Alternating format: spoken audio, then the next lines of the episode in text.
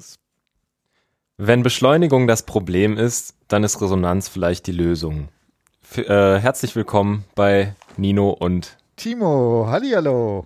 Schön, dass ihr da seid. Äh, das ist der zweite Teil zu Resonanz von Hartmut Rosa. Und wir beschäftigen uns mit Teil 4 dieses Buchs heute.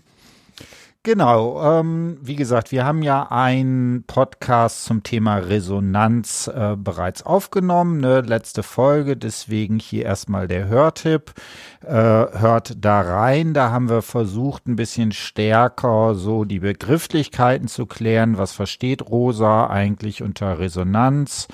Äh, wie gesagt, eines der Konzepte in der Soziologie, die relativ stark diskutiert wird. Auch in der Erziehungswissenschaft gibt es eine ganze Reihe von AutorInnen, die inzwischen versuchen, mit diesem Begriff der Resonanz zu arbeiten. Wir wollen jetzt nicht äh, das alles wiederholen, aber nur noch mal kurz, was Rosa mit diesem Begriff dieser der Resonanz ja versucht, ist im äh, Anlehnung an der kritischen Theorie sozusagen einen positiven Begriff zu prägen, der gegen den Begriff der Beschleunigung, die für ihn äh, Charakteristikum der Spätmoderne ist und auch Gegenmotive der Entfremdung und der dynamischen Stabilisierung, da gehen wir auch gleich noch drauf ein, äh, entsprechend etwas entgegenzusetzen. Und dabei ist mit Resonanz etwas gemeint, also ein bestimmtes Weltverhältnis, in das das Subjekt eintritt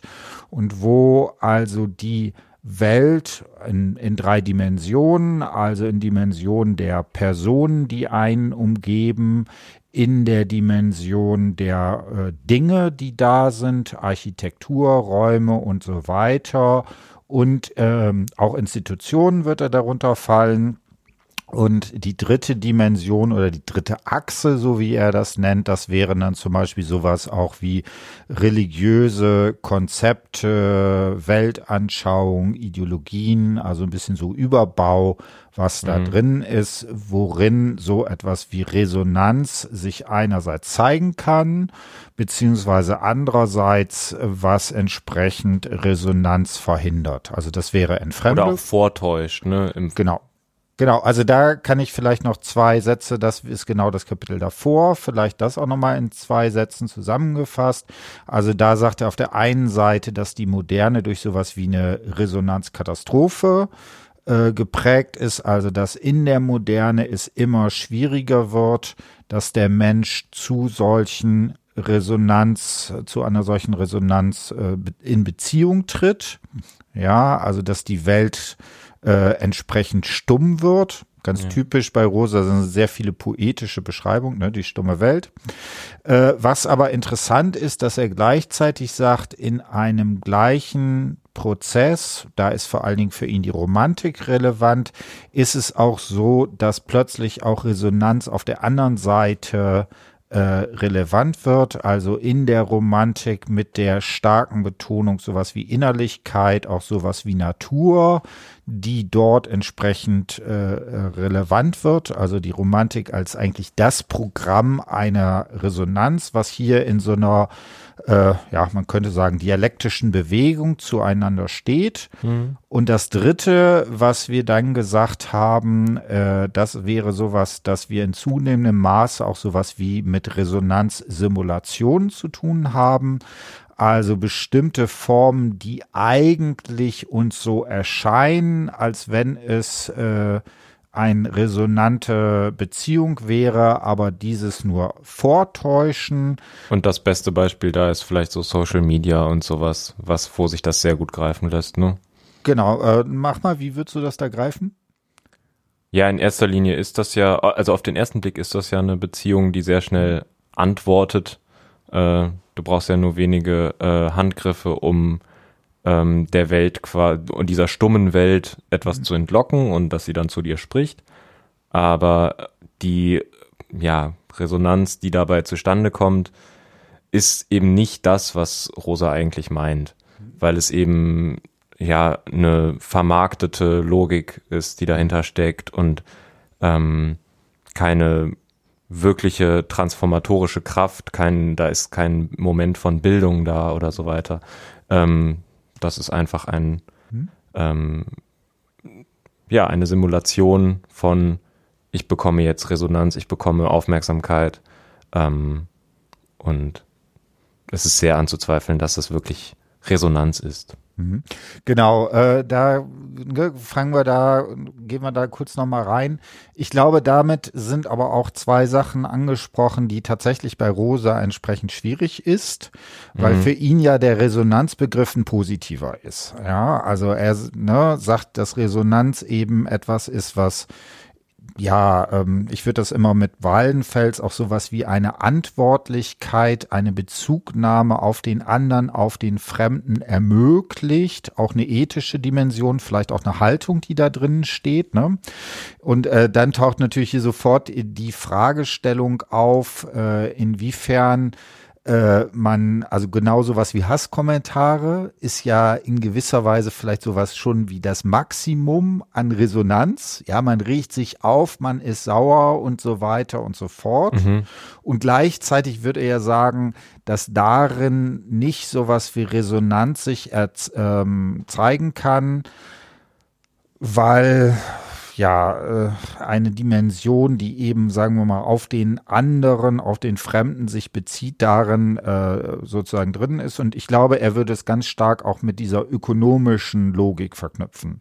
Ja. Also, dass in zunehmendem Maße sowas wie Resonanz, äh, und das wäre natürlich Resonanzsimulation, wenn sich das in Form der Menge der Likes, äh, ne, dass man immer schon sein Essen nicht deswegen. Das ist dann Objektifizierung genau. und das ist eben nicht ich spreche zur Welt und sie spricht zu mir, genau. sondern das ist eine sehr sehr einseitige Beziehung. Genau. Genau, und äh, objektiv, äh, wie hast du es genannt? Sag nochmal. Objektifizierung. Genau, äh, ich würde, also tatsächlich benutzt er ja viele äh, der Vokabeln aus der kritischen Theorie. Äh, da wäre vielleicht sowas wie Verdinglichung äh, einer der wichtigen Begriffe. Das meine ich damit. Genau, ja. genau. Also dass es nicht mehr darum geht, äh, habe ich das leckere Essen, sondern dass das Essen immer schon so präsentiert wird, dass es ähm, äh, für den Instagram-Account taugt. Das schöne Foto, was genau. eine äh, hochwertige... Und das nicht der eigentliche geschmackliche Genuss im, ne, das ist, da, darum geht es dann gar nicht mehr, sondern um den um zu zeigen, ich erlebe gerade diesen Genuss. Ich bin gerade in dem Fünf-Sterne-Restaurant. So. Genau, ne, das wäre dieses Ding. Und da wird es natürlich auch interessant, weil das auch schwierig wird, wie will, will man das dann noch auseinanderhalten? Mhm. Weil natürlich auf der einen Seite genau äh, diese Bereiche eine solche sicherlich auch Resonanzerfahrung sind. Ne? Natürlich kann man jetzt auch der kultivierte vegane Person, also die vegane Person, die ein äh, ökologisch anspruchsvolles Essen äh, macht und dieses auch inszeniert, ne?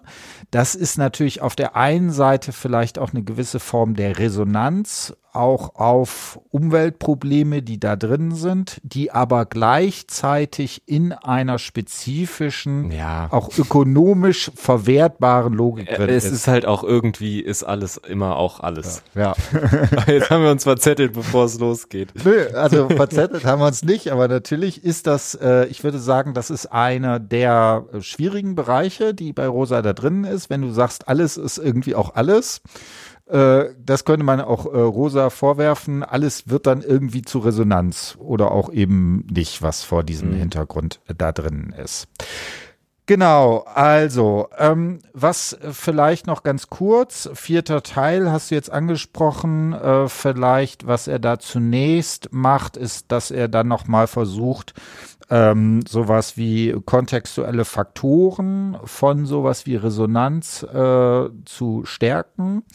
Ähm, da macht er das stark über den Begriff der Stimmung und was, was da durchaus interessant ist, und das finde ich ist auch eine seiner Stärken, dass er den Resonanzbegriff nicht nur eben in einer zwischenmenschlichen Beziehung versucht zu fassen. Also wir stehen jetzt hier hoffentlich in irgendeiner Form in Resonanz. Mhm.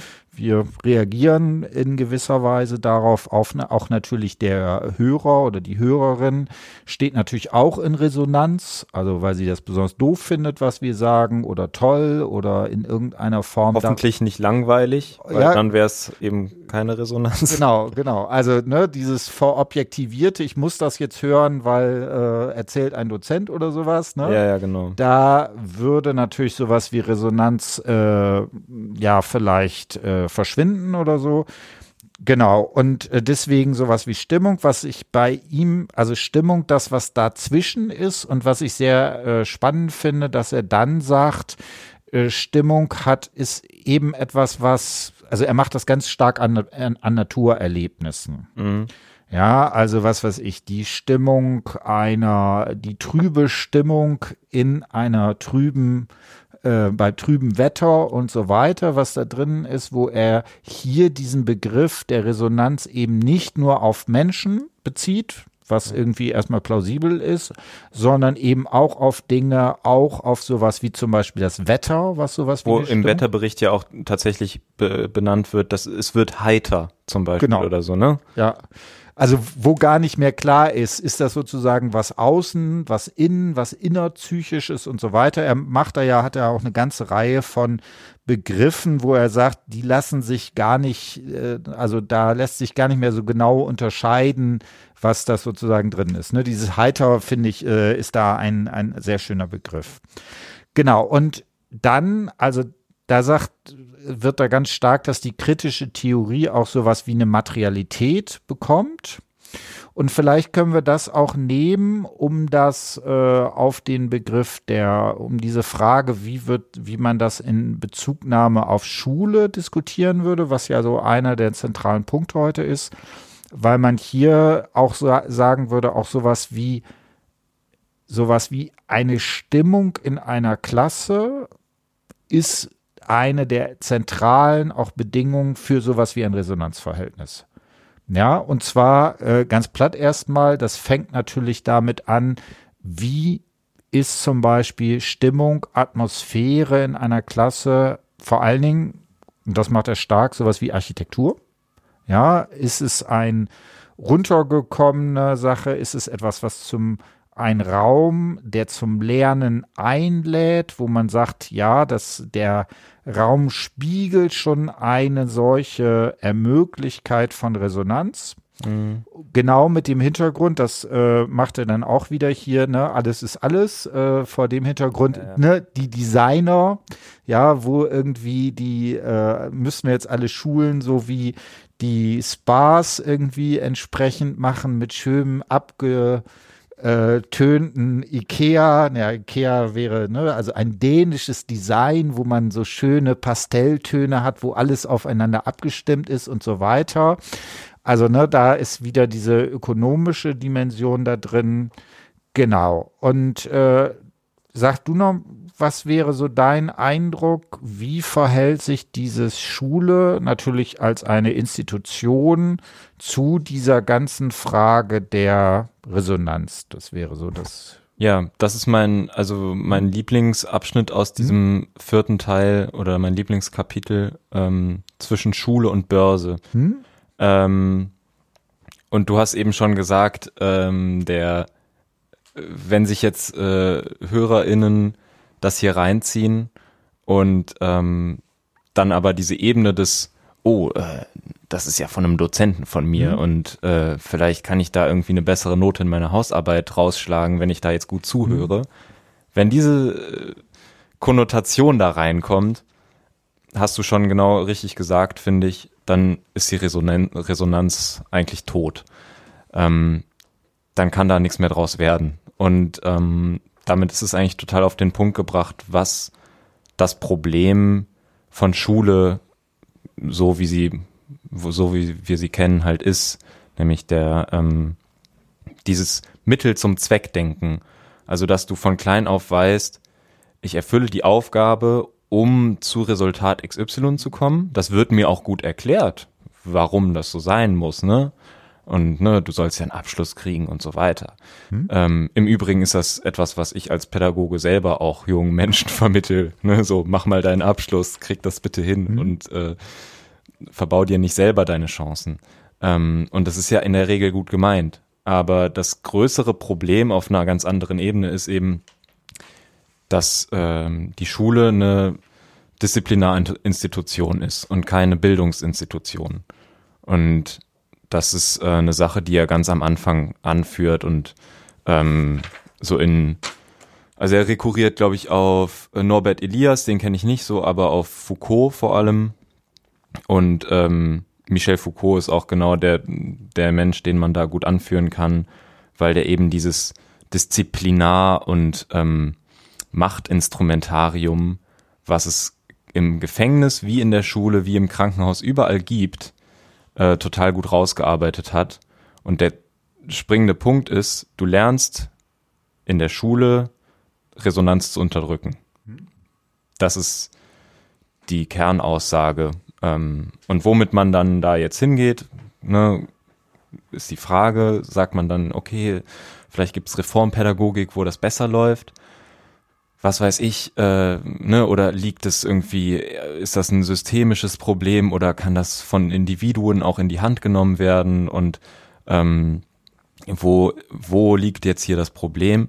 Aber was ganz klar gesagt werden kann, ist, du lernst in der Schule nicht Resonanz zu erzeugen und dich wirklich in eine Beziehung zu dem, was du da kennenlernst, an Stoff zu setzen, sondern du lernst eben diesen Stoff zu verdinglichen und als Gegenstand zu sehen, den man eben lernen muss. Hm? Sogar beste, also die, sogar so diese, gerade aus meiner Erfahrung, die Leute, die extrem gute Noten schreiben, sind ja auf die, die den, die das schrecklichste Weltbild haben. Die oft dann, ne, Leute, die irgendwie eine Wahnsinnsarbeit geschrieben haben über, was weiß ich, Goethe, und dann denkst du, wow, Wahnsinn, das, mhm. ne, der hat eine 1 plus in der Klausur geschrieben. Toll, super.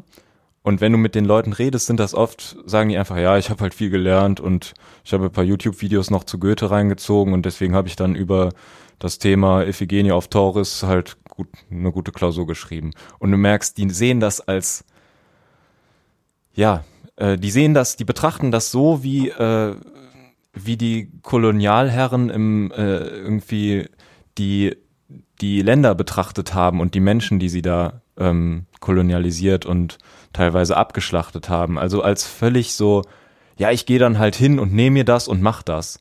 Aber es ist überhaupt kein Interesse, keine Beziehung, ähm, keine Resonanz da. Das ist ähm, sehr cool einfach rausgearbeitet von Hartmut Rosa hier. Genau, und äh, da können wir ja gleich, damit wir uns auch ein bisschen streiten, sonst wird's ja langweilig, sonst treten wir nicht ja, in Resonanz. unbedingt.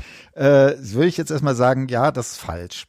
Ja. Beziehungsweise ähm, mir scheint das eine Kritikform, die tatsächlich, da hast du auch schon gesagt, ganz stark in äh, neoromantischen Strömungen aufgetaucht ist. Und deswegen finde ich auch den Verweis auf die Romantik, ne, die blaue Blume der Romantik, hast du wahrscheinlich auch schon in der Schule noch lesen müssen. Äh, Novalis fand ich so das Schrecklichste, was es nee, in der Schule tatsächlich nicht. Äh, nee. Äh, auf jeden Fall äh, Romantik und dann ist natürlich im Zuge dieser Romantik auch die Reformpädagogik und so weiter entstanden. Und ich glaube, und da bin ich bei Rosa relativ skeptisch, wobei ich nicht weiß, ob er das selber sehen würde. Und zwar ähm, sind da zwei Sachen, die ich, ähm, die man da, glaube ich, diskutieren muss. Das erste, was äh, du gesagt hast, ist Schule als Disziplinarinstitution. Ja, also da nochmal ganz kurz zu, zu Foucault. Michel Foucault, französischer Philosoph, äh, Historiker oder hat er auch historisch gearbeitet als Philosoph, versucht in seinem Buch Überwachen und Strafen bestimmte Prinzipien der Disziplinargesellschaft herauszuarbeiten und hat dann sowas auf der einen Seite sozusagen das äh, Militär, äh, mit bestimmten Regelungen und so weiter, wo es ja ganz klar ist, im Militär darfst du nicht Resonanz zeigen, sondern du musst funktionieren, du musst natürlich auch im Zweifelsfall sowohl natürlich gegen den anderen eine extreme Gewalttätigkeit äh, hervorrufen, als auch gegen dich selber. Und das wird natürlich in Institu also disziplinierenden Institutionen, wo du Zeittaktungen hast und so weiter, sowas da drin wird das damit erzeugt. Und dann sagt er, die Schule hat bestimmte Aspekte, die da entsprechend auch mit drin sind. Und die Hospitäler, Psychiatrien und so weiter auch. Das sind so seine drei Bereiche. Jetzt ist aber natürlich die Frage, ist denn sowas wie äh, eine heutige Schule noch entsprechend äh, so strukturiert?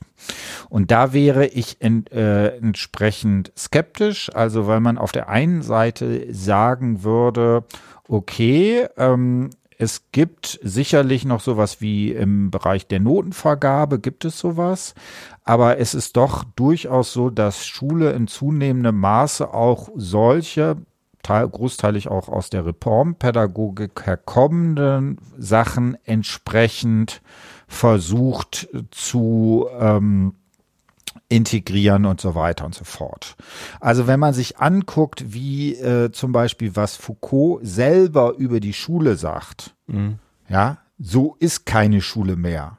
Also mit, äh, was weiß ich, du bist dann und dann. Der machst du drei halt. Minuten da und da. Und wenn du das nicht gemacht, dann kriegst du Schläge und so weiter und so fort. Mhm. So funktioniert ja keine Schule mehr. Das ist ja historisch, was Foucault auch da arbeitet. Genau.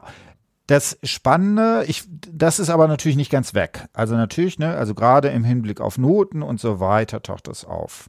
Das zweite, was ich hier, was er ja auch anspricht, das ist dieser ganze Gouvernementalitätsdiskurs. Das Mhm. finde ich in dem Punkt äh, das sehr viel spannender. Auch das ein Begriff von Foucault, wo er versucht hat, das weiterzudenken und zu, gesagt hat, bestimmte Formen, also Gouvernementalität in zwei Richtungen, also Gouvernement, also Regierung und Mentalität, also das heißt moderne Regierungspraktiken beruhen darauf, eine spezifische Mentalität zu erzeugen ne, der Unternehmer seiner selbst, Ja. der sozusagen Kapital in seine eigene Bildung investiert, damit er es nachher in irgendeiner Form macht. Und das ist ein ganz großer Unterschied zum Mittelalter oder so, wo es, wo die Macht zentral von irgendwie einem Apparat ausgeht, von einer Person vielleicht sogar. Und alle anderen unterwerfen sich dem aufgrund von Gewaltandrohungen. Und Mhm. Foucault würde sagen, jetzt ist es eben gar nicht mehr nötig, diese Gewaltandrohung überhaupt auszusprechen. Das machen jetzt die Eltern. Ja, oder nee, das machst du ja selber. Das Ja. ist ja das Coole daran. Genau, wobei ich jetzt meine, die Eltern äh, tatsächlich im Schulbereich äh, so, ne, das ist dann genau, wo steht mein Kind? Äh, hat es auch die nötigen äh, Geschichten und so weiter. Ne? Da Aber ich würde sagen, du hast das als Kind sehr schnell selber begriffen. Genau, und genau das ist genau dieses Prinzip. Auf der einen Seite ist das natürlich was, was von den Eltern, vom Umfeld und so weiter macht. Ne? Also da gibt's ja immer die Karikaturen, äh, was weiß ich, dass die im Kindergarten schon Chinesisch lernen sollen, um dann Mhm. irgendwie nachher das zu machen. Auf der anderen Seite, und das wäre genau dieses, dass es eine gewisse Form der vorsichtig, ist begrifflich nicht ganz richtig, aber Intention, ähm, Internalisierung gibt, also dass man das quasi in sich selber aufnimmt und dann äh, da entsprechend drauf macht. Ähm, ich bin, das wäre sozusagen die eine Sache, dass ich diese reine Disziplinargeschichte glaube, da äh, trifft man die Gegenwart nicht mehr richtig mit, weil das ist halt Okay. inzwischen äh, komplexer geworden. Ähm, ein so romantisches, wir steigen da aus. Ne? Und das war natürlich, wie gesagt, Reformpädagogik. Vielleicht kann man noch auch die 68er, so die Hippie-Kommune, Mhm. die Ja, sozusagen da macht, ne, das auch ein Versuch des Aussteigens. Ich glaube, dass das auch nicht funktioniert. Und das Zweite, was ich noch auch da gerne diskutieren würde, da hast du ja vielleicht auch sowas, diese Form einer solchen Resonanz, gerade in Institutionen, kann auch extrem gewalttätig sein. Also, weil ich sagen Mhm. würde, also das ist zumindest so, ne, jetzt äh, n gleich eins. Äh, ich erzähle aus meiner Schulperspektive, ähm, aber das kann ich theoretisch auch entsprechend, äh, glaube ich, begründen. Ähm, wenn ich wirklich verletzt war in der Schule, dann war das nicht dieses äh, ein Lehrer, der quasi gesagt hat, du musst jetzt das und das machen und da, ne, der, die, der Lehrplan macht das und das, weil da hat man immer eine Rolle und in dieser Rolle kann man sagen, okay, der will das und das von mir, dann mache ich das jetzt. Mhm. Besonders schwierig, besonders verletzend und so weiter wurde Schule dann, wo man plötzlich aus einer solchen Rollenverständnis rausgekommen ist und dann plötzlich wirklich als Mensch der Person gegenübergetreten ist. Du hättest doch das und das machen müssen. Also jetzt nicht mehr du als Schüler, du als jemand, der das machen muss und so weiter, Aha. sondern eine solche äh, Dimension da drin ist. Und ich, glaub, und ich ja. glaube, das macht genau diese Herausforderung auch von Resonanz aus, weil auf der einen Seite ist das natürlich genau der pädagogische Moment Ja, wo du ihm sagst, hier, ne, du musst nicht nur den Goethe sozusagen irgendwie lesen und irgendwie reproduzieren können und so weiter, sondern es muss auch was mit dir machen. Da musst du auch sozusagen in deinem Sein, in Ja. deiner gesamten Ja. Persönlichkeit drin sein. Aber gleichzeitig ist das natürlich auch der Moment, wo du am angreifbarsten bist, wo du diese ganze Sachen, alles das, was man sagt, als Lehrer musst du dich so und so verhalten und als Schüler weißt du, der Lehrer darf sich nur so und so verhalten und so, dass es da entsprechend drin ist. Ne? Und da taucht es natürlich auf. Ne? Gerade wenn du sagst Goethe, also ne, der Werther geht ja so weit, dass er Selbstmord begeht. Also wie viel Resonanz will man eigentlich von so einem Buch haben? Also irgendwann ist da auch Schluss. Und deswegen vielleicht nur eine Sache. Und dann musst du, musst du versuchen, das zu verteidigen, was du gesagt hast. Ähm, da finde ich äh, zum Beispiel, äh, habe ich so ein bisschen reingelesen, ich habe es leider, wie gesagt, nur ganz äh, ansatzweise, Plessner, der sagt, der hat einen ähnlichen Begriff, den Begriff des Taktes. Das ist ja schon vom Wort her sehr ähnlich zu ähm, ähm, Resonanz, aber verknüpft das mit einem Begriff von sowas wie einer gewissen Diplomatie. Also das heißt, dass er sagt, in bestimmten, also er geht davon aus, ne, äh, Anfang des, äh, Ende des 19., Anfang des 20. Jahrhunderts, ne, mit zunehmendem Maße Großstadt und so weiter. Wir sind immer mehr mit, äh, mit solchen Überforderungsverfahren. Städte werden größer, man kennt mehr Menschen und so weiter, ist nicht mehr Kleinstadt damit konfrontiert und er sagt, wie kann man solche, solche Situationen, wie kann man damit umgehen? Und dann sagt er, es braucht eben eine gewisse Distanzierung, auch sowas wie eine vielleicht, ich weiß jetzt nicht, die Begriffe sind jetzt alle so ein bisschen schief, aber von der Tendenz her eine gewisse Rolle, in die man schlüpfen kann, die einem aber auch immer eine gewisse Distanz sozusagen ermöglicht. Man ist halt nie dann wirklich die Person, sondern man kann sich darauf verlassen, dass ja der andere weiß, dass man selber auch eine solche sozusagen Rolle spielt und so weiter. Und in diesen Rollenverhältnissen, da braucht es eine gewisse Form des Taktes, wie man darauf reagiert. Und das wäre natürlich äh, eine große äh, Geschichte, was ich sehr, sehr wichtig machen würde, weil das meiner Ansicht nach äh, in Institutionen es ermöglicht, dass genau diese Formen einer solchen äh, sozusagen Resonanz auch eingehegt werden. Also man könnte ja sagen, der sexuelle Missbrauch ist das Maximum an Resonanz. Ja, das wieso übertreibe ich. könnte man das sagen? Ja, da, ja, da reagieren ja die. Also ich würde sagen, jemand reagiert dort maximal resonant. Also in beide Richtungen, oder nicht? Ja, kapiere ich nicht ganz, glaube ich. Ähm,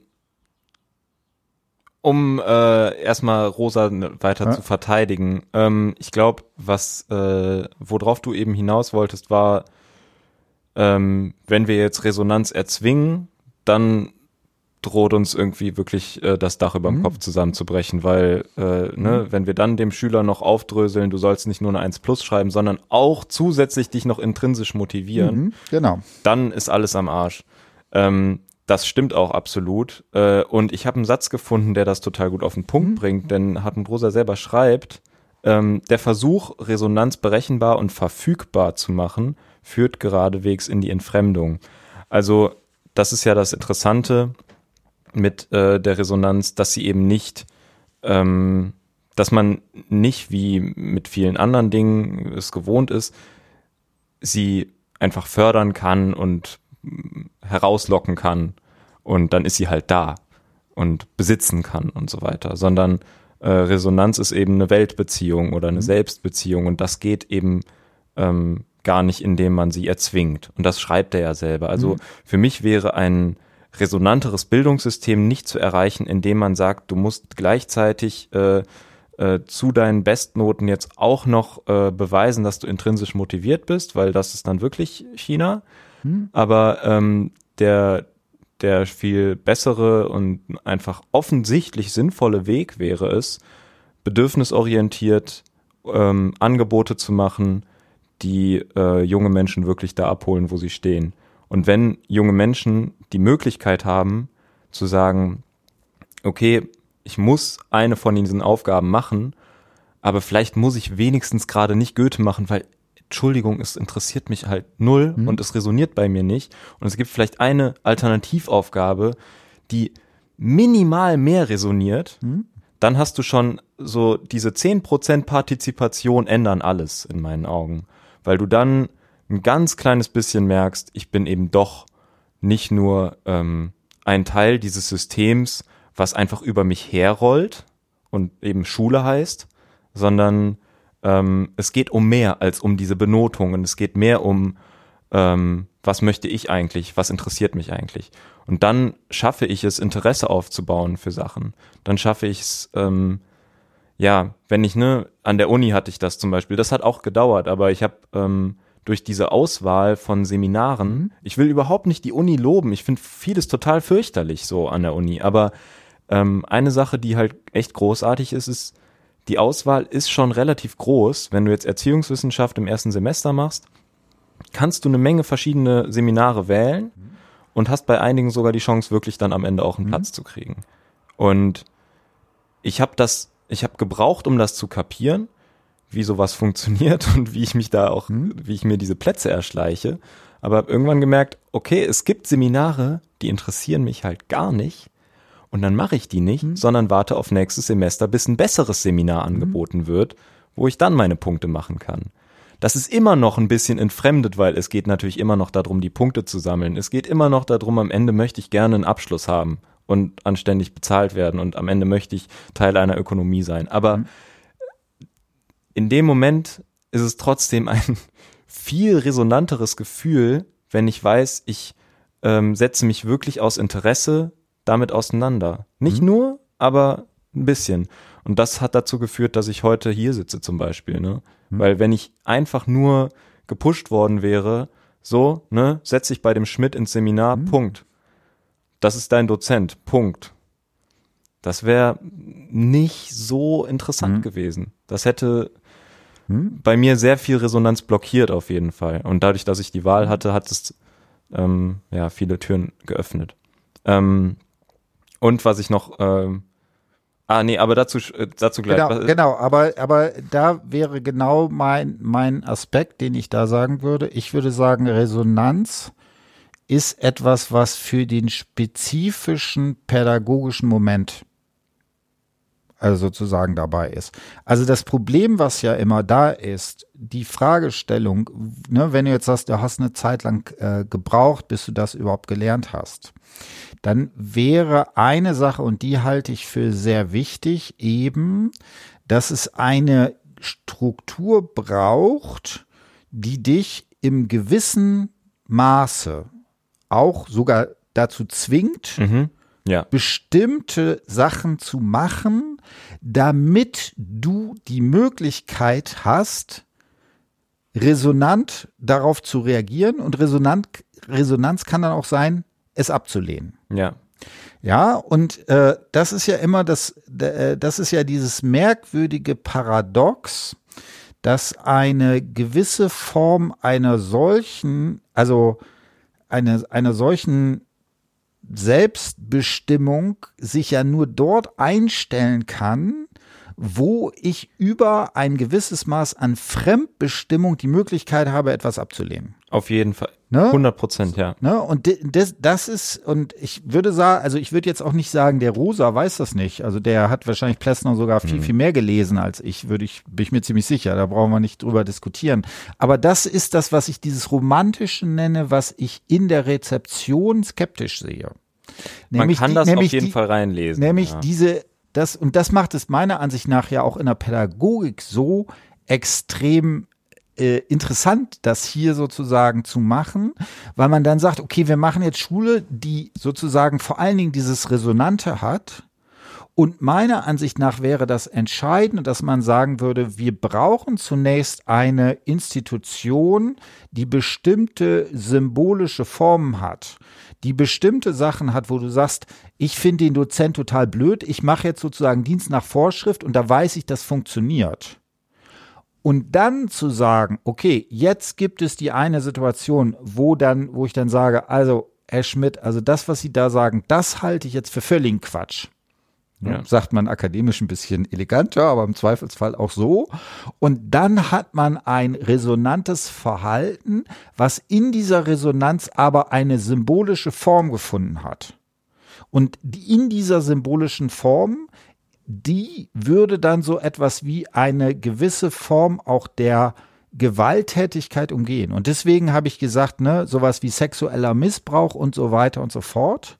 Das würde ich sagen, sind alles Formen, die eine solche, eine solche symbolische Dimension entsprechend nicht beinhalten. Ja. Ne? Das wäre dann nämlich dieses per Perverse dabei. Das würde ich nur stark machen und ich würde nicht sagen, der Rosa vertritt das, sondern ich würde sagen, vieles, was daran so attraktiv macht, dass es da so attraktiv macht, das ist genau dieses Ding. Und das ist auch etwas, was in der Romantik oder in der äh, Reformpädagogik oder in den 68ern, was es dort äh, ne, wo die, wo diese Problematik dabei äh, ist. Weil hier tatsächlich so eine äh, Illusion genährt wurde, wir können sozusagen aus diesem System rausspringen. Ja, und ich und würde sagen, ist, man kann nicht raus, sondern man kann an den Grenzen ja, solche das, Punkte ermöglichen. Das finde ich gut. Äh, noch ein anderes ganz hm? praktisches und jetzt immer noch aktuelles hm? Beispiel ist ähm, sowohl im Zusammenhang mit äh, Corona, mhm. aber auch mit einfach ähm, vielen anderen Dingen, diese weltweite ähm, Bewegung, die sich eben gegen Wissenschaft stellt. Also Leute, die sagen, ich weiß besser über die äh, Impfung Bescheid, ich weiß besser über den Klimawandel mhm. Bescheid, ich habe äh, spezielle Informationen, ich weiß es alles besser. Das wäre ja auch genau Resonanz. Beziehungsweise das sind genau diese, genau diese Menschen fordern im Prinzip ja einfach Resonanz ein. Hm? Also sie geben sich eben nicht damit zufrieden, ähm, ja, da gibt es Menschen, die kennen sich damit aus und die haben eine komplexe Studie geschrieben und ich verstehe die Ergebnisse mhm. ehrlich gesagt nicht und ich muss denen jetzt halt glauben, ähm, sondern die möchten einen Bezug herstellen. Das ist ja genau das. Und dafür könnte man das natürlich auch sehr leicht missbrauchen. Mhm. Ähm, also finde ich vielleicht noch ein leichteres Beispiel als jetzt katholische Kirche oder sowas. Hm? Ähm, nee, also tatsächlich finde ich das, das äh, sogar das schwierigere Beispiel, weil natürlich da genau diese Fragestellung ist, ne? Also so habe die Mut, dich deines eigenen Verstandes irgendwie äh, zu bedienen. Und äh, was du ja nicht tust, wenn du dich in eine Telegram-Gruppe reinsetzt, wo alle genau, die gleiche Meinung haben. Genau. Und aber die Frage ist, woran unterscheidest du das? Woran unterscheidest du etwas von einer legitimen Kritik zu einem Verschwörungsmythos? Das hast du gerade gesagt, an der symbolischen Form. Genau. Ne? Ja, genau, sehr gut. Viel Spaß und bis zum nächsten Mal. Habe ich gut gemacht. Nein, aber genau das, genau das würde ich auch sagen. Also, das ist eben das Entscheidende, ist, dass man dort eine, ja, dass wir genau solche Institutionen dafür haben, dass man eben nicht, dass nicht jeder Hans und Franz mir was über Viren erzählt, sondern dass es da symbolische Formen zu geben muss, mhm. damit man hier so etwas wie, ja, äh, äh, erkennen kann, hat er, hat die Person Ahnung oder nicht. Und das kann man ja auch relativ schnell äh, sozusagen, das ist ja auch kein Hexenwerk, rauszufinden, ob das jemand ist, der in den Institution zum Beispiel anerkannt wird oder nicht. Und also, ne, ja, das wäre da eine Dimension. Gut, hast du noch was zur Schule? Nee. Okay, dann äh, lass uns das Gleiche nochmal äh, in Hinblick auf den Klimawandel diskutieren. Mhm. Also auch hier. Glaube ich ja nicht dran, aber ist okay. Genau, also ne, Klimawandel gibt es gar nicht. Äh, nee, also er Rosa sagt ja auch, ähm, diesen, äh, er hat ja den Begriff der dynamischen Stabilisierung, haben wir jetzt noch gar nicht gemacht, ist aber auch relativ einfach, dass er davon ausgeht, dass wir in einer zunehmenden Form der Beschleunigung leben und das ist eine, dass sozusagen, dass die Beschleunigung sich immer weiter beschleunigt, das führt zu einer gewissen Konstanz. Also das Be beste Beispiel finde ich ist da Moore's Law. Also äh, die äh, Rechenkapazität von Chips verdoppelt sich, glaube ich, alle zwei Jahre, war mal irgendwie ein bisschen da drunter und so weiter. Mhm. Und darin ist es konstant. Ja, also ja. Ne, es wird immer immer schneller, aber es wird immer gleichmäßig Stabilisierung. schneller. Und deswegen also. stabilisiert aber es. Aber es braucht auch dieses Wachstum, weil sonst bricht ja. es eben zusammen. Also das ist ja wirtschaftlich auch sehr gut argumentierbar. Genau. Eben dieses, sobald wir eben keine Wachstumsrate mehr haben, die ähm, irgendwie mithält und die eben die Löhne mitzieht und so weiter, ähm, können wir nicht mehr wirtschaften. Genau, also in dem Fall ist es ganz platt, ne? Wenn du nach zwei Jahren nicht dein Handy plötzlich doppelt so viel kann wie zwei Jahre zuvor, dann kaufst du ja kein neues, dann kannst du halt dein, deines weiter benutzen. Genau. Ne? Und äh, das ist natürlich etwas, was in Hinblick auf Ressourcen, Extraktion und so weiter in einem zunehmenden Maße relevant wird, weil ja relativ klar ist, jedes Form des Wirtschaftswachstums, das wir bis jetzt kennen, hat mit einer zunehmenden Form äh, der ja, äh, Ressourcen, Energieverbrauch und so weiter zu tun. So das äh, ist ja seine These, solange wir in einer solchen Form der dynamischen Stabilisierung sind, wird sich das immer weiter verschlimmern.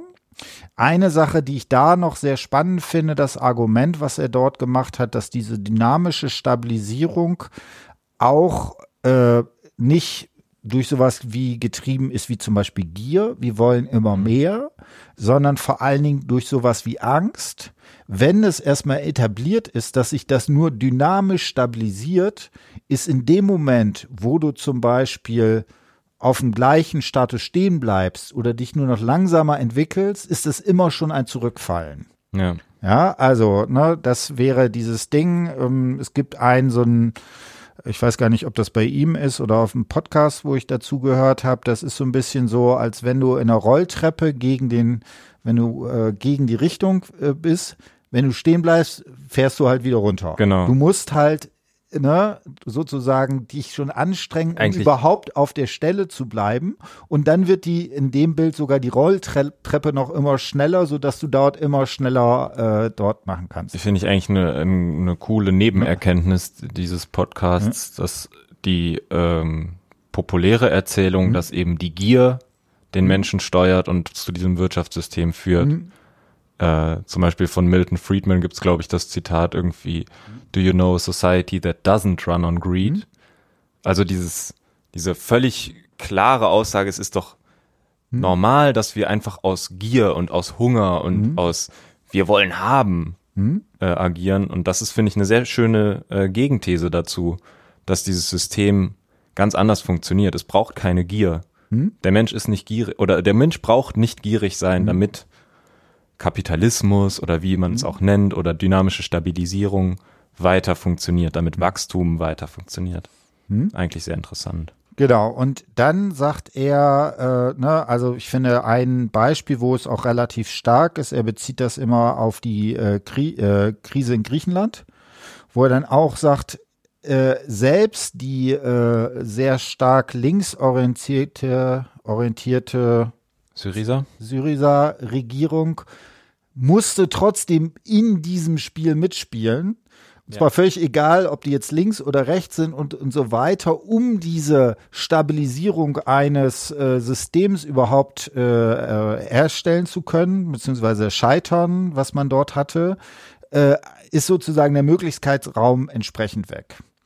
So, und jetzt ist meine Frage an dich, oder da müsst, das müssen wir jetzt diskutieren. Ist sowas wie Resonanz in Bezugnahme auf Natur etwas, was einen solchen Kreislauf durchbrechen könnte? Bisher nicht. Ähm, darüber haben wir, glaube ich, schon öfter geredet, Mhm. dass es für ähm, Umweltprobleme keine Bilder und keine Sprache Mhm. gibt, die uns ermöglicht, diesen Kreislauf zu durchbrechen.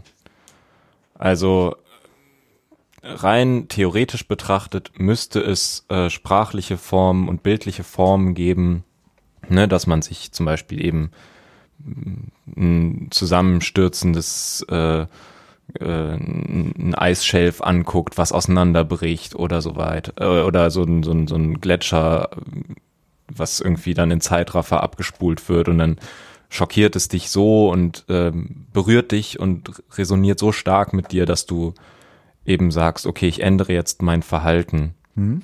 Ähm, und bisher gibt es aber eben genau das nicht. Also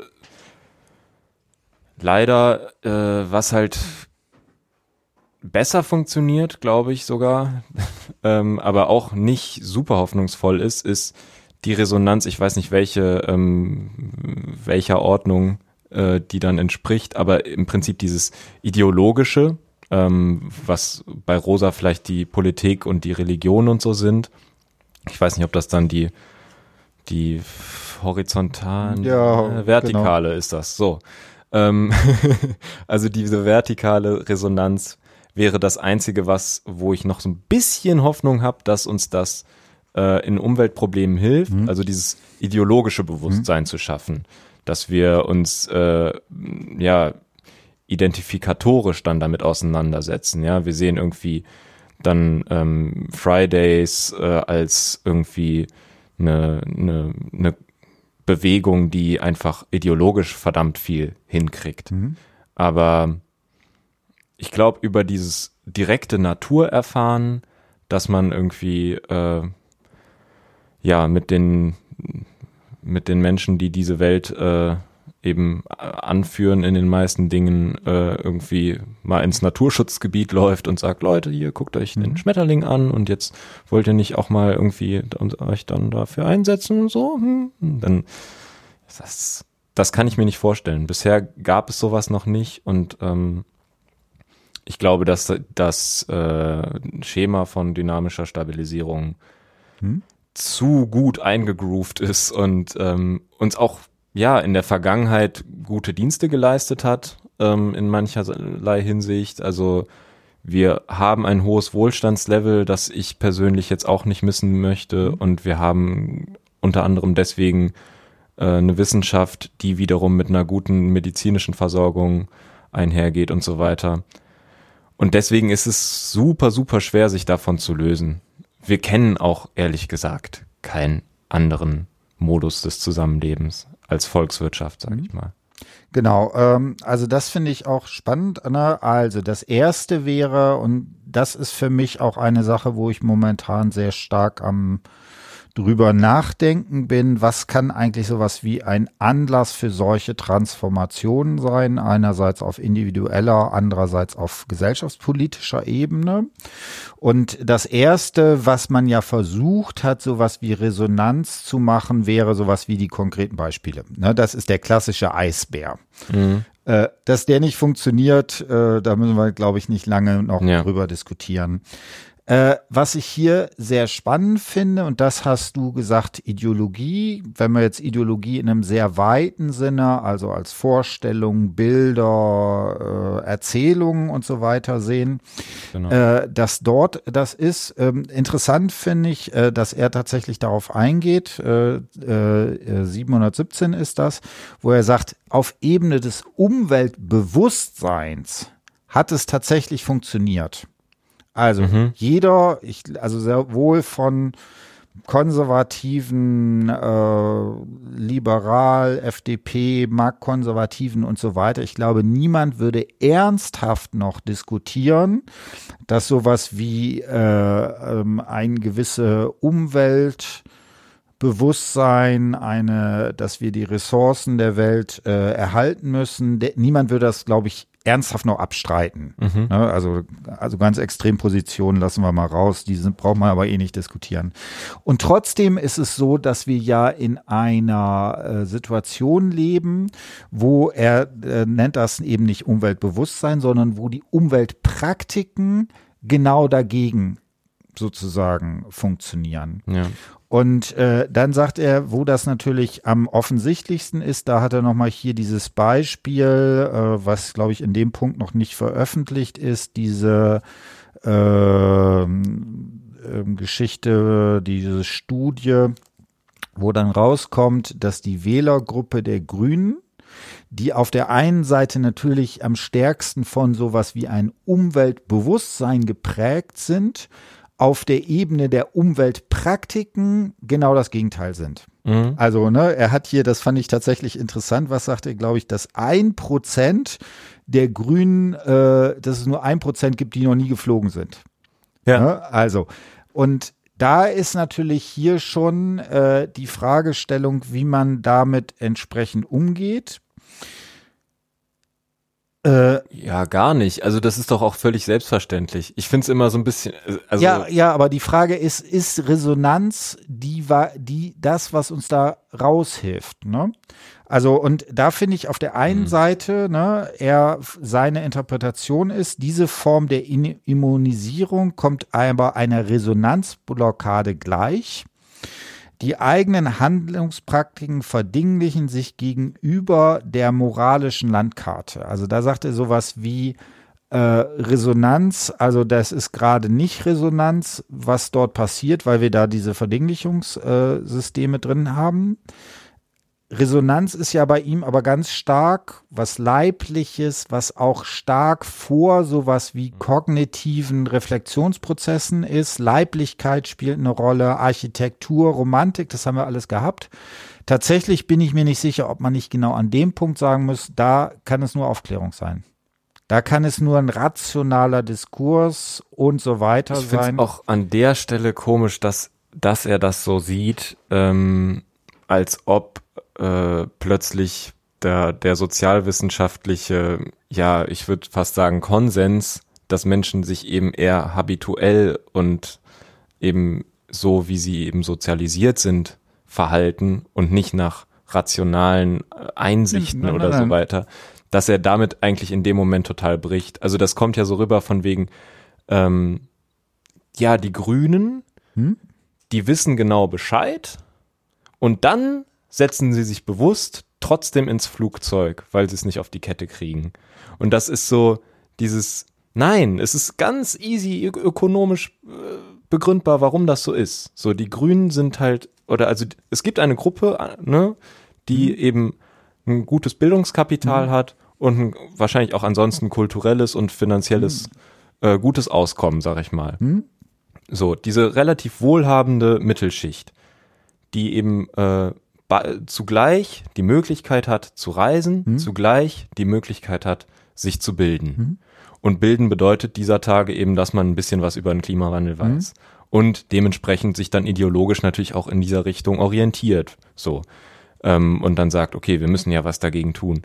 Dass man das aber gleichzeitig dann trotzdem, dass die Menschen, die sich Flugreisen leisten können, gleichzeitig die Menschen mit der eher höheren Bildung sind, das ist trivial. Also aber, aber, da, des, da, deswegen verstehe ich den Punkt nicht. Entschuldigung, so. aber ich glaube, da, da äh, unterstellt sie ihm was Falsches. Okay. Da sagt er, das ist vollkommen klar. Also er kann es soziologisch erklären.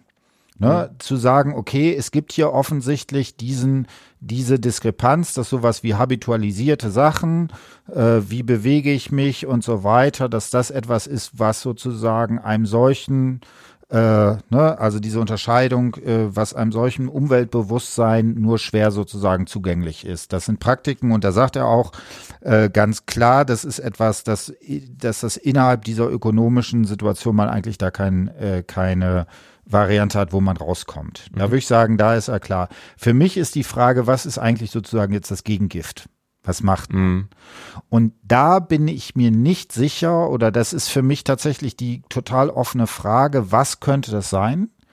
Und ich bin mir, da finde ich, während ich zum Beispiel in der Schule noch, obwohl ich da ja auch skeptisch war, sehr viel stärker mir das plausibel erscheint, dass sozusagen das, was man gegen eine solche verdinglichte Schule, dass das gut getimte, sozusagen taktvolle Momente der Resonanz sein können. Das leuchtet mir ein. Leuchtet es mir beim Klimawandel relativ wenig ein, weil das Problem des Klimawandels so wenig Anschlussmöglichkeiten an Resonanz hat. Mhm. Verstehst du das Problem? Ja, ja, das, die, klar. Genau. Ich weiß auch nicht, ich glaube, er, er sagt auch nicht, äh, wo sozusagen, was da seine Lösung ist. Das ist sowieso, glaube ich, ein so, ein so ein Problem, was er insgesamt, finde ich, hat. Also die äh, ähm, Problembeschreibung scheint mir sehr interessant. Mhm. Äh, ob, ne, das, da ist jetzt noch soziologisch dieses ganze Problem, kann man eigentlich Resonanz, kann man das irgendwie dingfest machen? Also spätestens in dem Moment, wo man als Soziologe arbeiten will, muss man ja irgendwie zumindest Kriterien haben, zu sagen, das ist vielleicht ein bisschen mehr resonant als anderes. Das ist natürlich noch eine große Herausforderung. Ähm, auf der Ebene der was er eigentlich als Lösung hat, äh, ist es ja nicht besonders originell. Da sagt er halt Postwachstum mhm. und äh, bedingungsloses Grundeinkommen, das sagen ja sowieso alle, sagt er aber auch, das ist nicht seine Aufgabe. Mhm. Ne, so was dabei ist. Was ich eben, wie gesagt, noch offen finde, ist eigentlich, welche ja, wie, wie, was, was könnte sowas wie ein Motiv sein, was einem da raushilft? Und da finde ich, ist es in dem Punkt gerade hier, äh, finde ich schwierig. Und das ist ja zum Beispiel auch, äh, das hat er zum Teil sogar gesagt, dass er sich selber in dieser romantischen Tradition sieht. Und ich glaube zum Beispiel, der Andreas Reckwitz hat ihn auch immer als äh, Neoromantiker bezeichnet. Ich glaube, da taucht es, finde ich, ist es an der Stelle, scheint es mir echt ein Problem zu sein, weil, weil ich nicht wirklich sehe, was eigentlich mhm. die Möglichkeit ist, da entsprechend rauszukommen. Nee, auf das Problem bezogen stimmt das. Ähm, ne, bei Schule finde ich es tatsächlich einfacher. Ja, genau. Schule ist auch generell ein einfacheres Problem als Klimawandel eben. Ne? Also finde ja. ich. ja, beziehungsweise wenn man sagt, ja. das deutsche Schulsystem, mhm. das, das zu ändern ist äh, jedenfalls wesentlich leichter als den globalen Klimawandel zu stoppen. Mhm. Nee, das stimmt. Man kommt, ich glaube, da so kann man da ein Fazit ziehen. Man kann da mit Resonanz nicht dran. Also ähm, es gibt sowieso auf Klimaprobleme ja nicht eine Antwort, das ist klar. Ähm, aber egal welche verschiedenen Antworten es gibt, von irgendwie Aktivismus und äh, Konsumverzicht und Pädagogik und äh, was weiß ich, gibt es, glaub, also gibt es bestimmt auch irgendwelche Formen von Resonanz, die einem da weiterhelfen, aber es ist nicht der dominante Weg, den ich einschlagen würde. Also der, das Wichtigste ist eben das ökonomische Argument und dagegen weiß ich auch nicht, ob er wirklich, nah, also ob er da ein eine Alternative wirklich anbietet, die umsetzbar ist. Mhm. Also er sagt dann natürlich Postwachstumsgesellschaft und genau wie du sagst, alle sagen das gerade und es ist irgendwie cool und hip, das zu sagen und lässt sich auch leicht argumentieren. Aber wir wissen auch, dass wir das nicht hinkriegen werden. Also, oder jedenfalls fehlt mir da die Fantasie, dass ähm, die Regierungen der nächsten 50 Jahre in Deutschland sowas ernsthaft erwägen. Und deswegen müssen wir mit dem Kapitalismus nicht Vorlieb nehmen, sondern natürlich überall draufhauen, wo wir können, aber ähm, eben schauen, wie man innerhalb dieses Systems irgendwie vorankommt. Und ich glaube tatsächlich, dass man mit äh, ökonomischen Maßnahmen sehr viel weiterkommt, indem man eben sagt, wir fördern ne, eine alle wirtschaftlichen Aktivitäten, die halbwegs klimaneutral sind und eben alle anderen nicht. Da kommt man schon viel weiter mit, als wenn man jetzt mit Resonanz anfängt und sagt, hm. äh, ja, so Pseudoromantik quasi. Hm. Also ne, äh, interessant finde ich auch hier ne, äh, hinten auf dem Cover bei Spiegel Online ein Gegenprogramm zum gehetzten Leben steht auf dem Buch drin. Ne? Also das ist natürlich auch so genau, genau. Ob, ob, er das eigentlich äh, hat, äh, ob er das wollte oder nicht. Ne? Das wäre ja Lustig. genau dieses äh, Neoromantik, was da sozusagen drin ist. Ja. Äh, ich kann nur sagen, ich äh, weiß es nicht. Nur eine Sache, du hast jetzt gesagt 50 Jahre. Äh, ich würde sagen, wir müssen in 25 Jahren ja fertig sein. Mindestens. Also es gibt die Fridays for Future, sagt ja 15. Ne? Ob das überhaupt möglich ist, war, ja. kann man ja bezweifeln. Aber selbst wenn wir sagen 2045 oder 2050 oder was, dann müssen wir ja jetzt die Entscheidung treffen, damit wir dann irgendwann wieder nur halbwegs in dem Korridor landen. Also das heißt, das ist ja nicht mehr, wir reden hier ja nicht mehr über Zeiträume von Jahrzehnten, sondern äh, von tatsächlich äh, ja ein, zwei Legislaturperioden, um dann ja. sozusagen da entsprechend runterzukommen. Ich glaube, wenn man darüber ernsthaft anfängt ja. nachzudenken, also ich denke darüber ernsthaft nach, Alter. Ich denke darüber auch ernsthaft nach, aber sehr wenig. Genau, und zwar ja. absichtlich, weil sonst kann ich mich echt nur noch einweisen lassen. Das ja. ist dermaßen schrecklich. Also wenn man gerade diese Zeithorizonte da mhm. sich anguckt, ähm, in welchem Szenario was passiert, wenn wir nicht bis XY. Ach komm. Genau. Also in diesem Sinne, ne, vorgestern ist, glaube ich, der zweite Teil des IPCC rausgekommen. Da müssen wir jetzt mal schauen, was da so drin steht. Genau, in diesem Sinne, äh, auf der anderen Seite äh, lassen, lasst ihr euch und äh, sie sich nicht äh, entsprechend dazu nehmend äh, in die äh, was weiß ich, Depression und Frustration entsprechend machen. Manchmal muss man auch sagen, äh, kappt man da auch Sachen ab. Ich meine, gerade, ich habe zum Beispiel gerade diese ganze äh, ja, Ukraine-Geschichte habe ich medial, kriege ich nur irgendwie so am Rande mit. Das, da kann man ja auch nochmal sagen, da stellt sich ja okay. auch immer noch die Frage, also da mit Resonanz, das ist ja so absurd, da, ne, weißt du, da hast du diese schönen Theorien, die so Lichtjahre davon entfernt sind, ja. was da entsprechend abgeht. Ne, und dann es wird natürlich auch sowas wie die Kritik an unserem Schulsystem vor dem Hintergrund äh, sind natürlich nochmal ganz andere Geschichten. Genau, aber in diesem Sinne lassen, lasst euch nicht oder lassen Sie sich nicht zu sehr davon frustrieren. Genau. Und wie gesagt, also was natürlich schon auch vielleicht eine positive Qualität ist, dass man, äh, dass er ja von durchaus von sowas wie Resonanz Inseln oder Resonanzoasen spricht, dass es vielleicht auch in bestimmten Bereichen doch immer so einzelne partielle Sachen gibt, wo man das machen kann. Vielleicht wie ein gelungener Podcast. So, jetzt musst du die, die abschließenden Worte sagen. Ja, äh, genau. Äh, die Welt ist äh, fürchterlich und aber es gibt ein paar gute Bücher. Lest sie und ähm, macht euch nicht jeck und bevor ihr euch jeck macht, äh, tut irgendwas und helft Menschen, das kann man machen.